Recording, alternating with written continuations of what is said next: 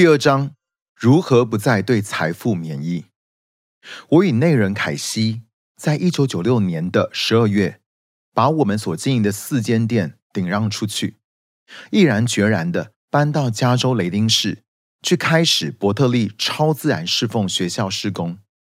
本来顶让这些汽车零件店，应该要为我们带来二十五万美金的获利，作为过去这二十年来一切辛苦的代价。一九九四年中旬的时候，Big A 汽车零件连锁店这间资本额超过五亿美金的上市公司签约要买下我们的汽车零件店。不过，他们把第三方承诺延长至十八个月后才付款履约，同时每个礼拜都向我们保证隔周就能够付款履约了。因此，在我们搬到雷丁的时候，我们唯一有的就是他们挂保证说，这个第三方承诺付款很快就可以履行了。不过我们才刚到伯特利教会的隔周，Big A 公司就宣告破产了。原本是希望在开办超自然侍奉学校的同时可以有生活费，结果我们非但没有拿到那笔二十五万美金，反而还瞬间背了一百四十万美金的债务。我与凯西自愿在学校的草创时期不支取任何薪水，一直到校方的财务状况可以付得出来为止。但是在那个当下，我们不光是没有收入可以支付一般的日常开销，连家都快养不起，甚至在一夜之间，我们失去了全所有，包含事业、孩子们童年记忆中的那栋房子，基本上我们在这世上的一切所有物都没了。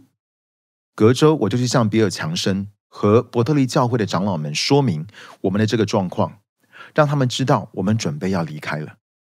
我告诉他们说，我们必须先申请破产，并找份工作，尽可能的把债务给还掉，能还多少是多少。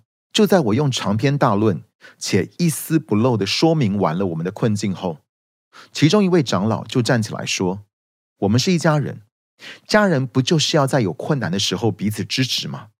所以，我们不要你们走，而且我们相信在神没有难成的事。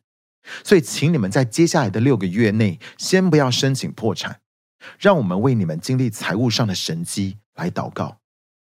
可是，我没有信心可以办得到这一点。我如实的回答：“你可不可以在接下来的六个月里，先凭着我们的信心继续信靠下去？”他很有信心的说。我心想，我好像也没有别的退路了吧。于是我答应照着长老们的要求，就先等六个月，按兵不动。但我真的完全不知道接下来将会怎样，更是完全没有预料到自己内心竟会因此而在接下来经历到一场征战。隔月，我们很神奇的被告知，可以被免除掉九十万美金以上的债务。又过了几个月后。小型契约管理局同意，只要我们能够在三十天内以现金偿还的话，他们就可以把原先贷款二十四万七千美金的还款金额降低到只剩下一万一千美金。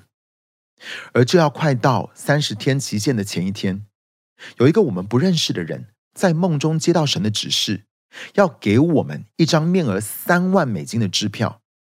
这真的不是我随便乱编出来的，因此我们就有能力还清我们在小型企业局的债务和其他的账单。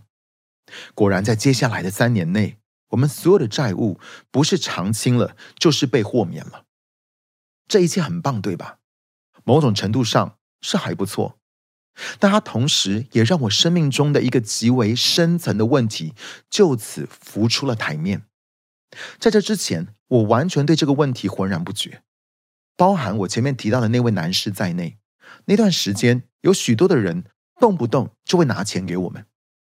出于窘迫的缘故，我收了他们的钱，但是我同时也非常的引以为耻。人们予以帮助，纯粹是出于爱我们的缘故，他们从来都没有想要我们给予任何的回报。但是每当我想到这一点，就让我心里难受至极。我甚至开始把那些曾资助过我们的人当成是瘟神般的回避他们。